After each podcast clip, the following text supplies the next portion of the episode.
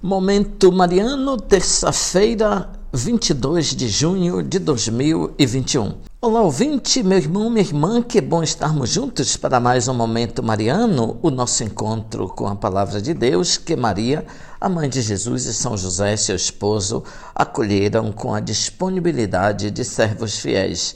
Eu sou Dom Josafá Menezes da Silva arcebispo de Vitória da Conquista, e agradeço a sua companhia. Hoje, terça-feira, 22 de junho de 2021, nos encaminhamos para a noite bela da festa de São João. São João nos convida à conversão e à vida nova e temos belíssimas leituras nesse sentido.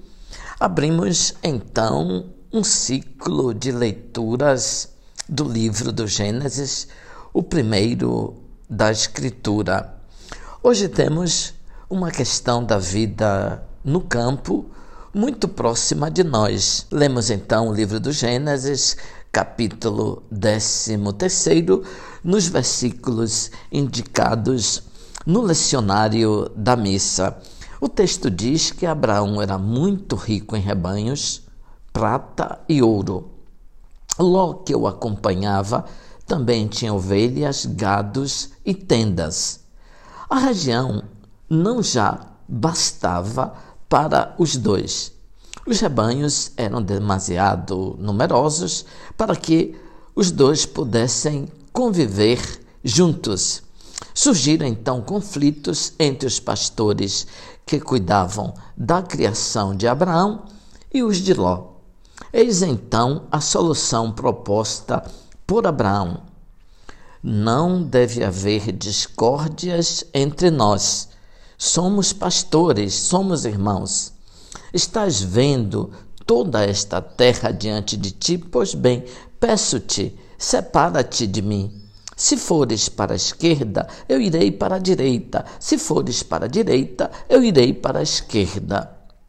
O texto diz que Ló escolheu a região bem irrigada, fértil, digamos como se fossem então as terras melhores aqui da nossa região.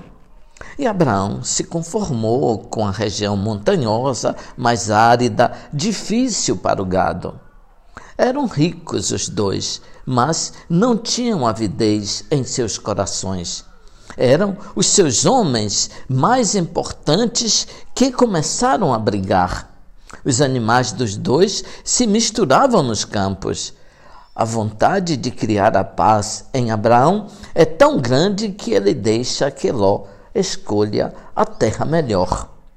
Com o bem, supera a violência e impõe a paz. Eram ricos, mas eram atentos às relações com o próximo. A regra de ouro para criar a paz é reconhecer o direito alheio. Hoje somos muito inclinados a pensar que o direito é meu e o dever é do outro. A sabedoria de Abraão é grande.